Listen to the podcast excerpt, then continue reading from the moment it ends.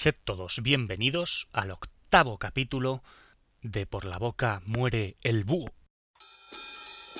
Un podcast que no dura casi nada, en el que vamos a conocer importantes frases que por alguna razón han pasado a la historia.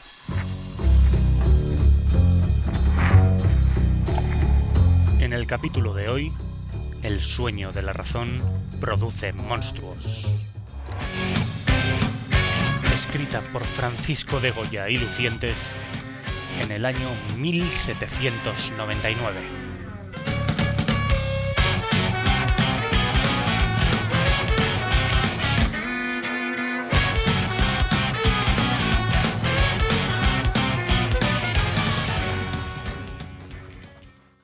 El sueño de la razón produce monstruos es una frase estampada por Francisco de Goya y Lucientes en su serie Los Caprichos en el año 1799. Y digo que es una frase estampada porque pertenece a un aguafuerte, a una especie de dibujos que se marcaban, se imprimían, digamos, con unas planchas que se estampaban en papel. Eh, estos caprichos de Goya eh, se llaman así porque Goya tuvo total libertad y total desenfreno a la hora de dar rienda suelta a su arte, con lo cual nos podemos encontrar auténticas maravillas artísticas en estos impresos. El que nos ocupa hoy es el número 43 de esta serie de 80 estampas. El sueño de la razón produce monstruos, donde podemos ver a un personaje que se puede identificar perfectamente con Goya, dormido, medio recostado encima de su escritorio, y que está siendo asaltado por diferentes bestias nocturnas y monstruos que le acechan durante su sueño. La interpretación primera es muy clara. El sueño de la razón produce monstruos. Cuando te duermes, cuando no tienes control de tu propia razón, eres débil y puedes ser asediado por fantasmas, por irracionalidades que te conducen al miedo, al enfado y a otros instintos más bajos.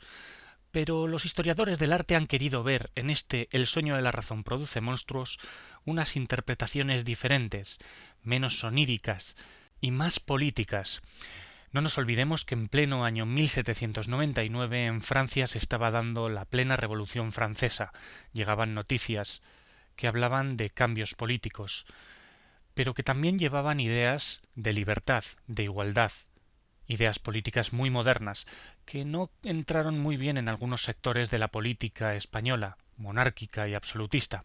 A Goya se le consideraba uno de los afrancesados, que no eran sino aquellos que abrazaron nuevas ideas, menos caducas y anticuadas que las que se estilaban en años anteriores. Por lo tanto, este grabado que os recomiendo que visitéis está reproducido en miles de páginas de Internet, viene también a expresar esa crítica a la sociedad española que a Goya le tocó vivir y que acabó desembocando en guerra cuando los franceses entraron a saco en España y se vivieron auténticas atrocidades que el pintor aragonés vivió de primera mano. Os recomiendo por lo tanto que os quedéis con la copla, que os quedéis con esto de que el sueño de la razón produce monstruos, que la imaginación por sí sola no es capaz de llevarnos a las grandes cotas de genialidad, necesita el apoyo de la razón, no adormiléis vuestra razón, por lo tanto, y unidla a vuestra imaginación para que ésta no sea asaltada por monstruos.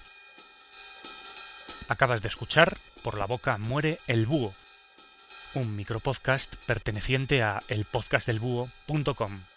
Un saludo.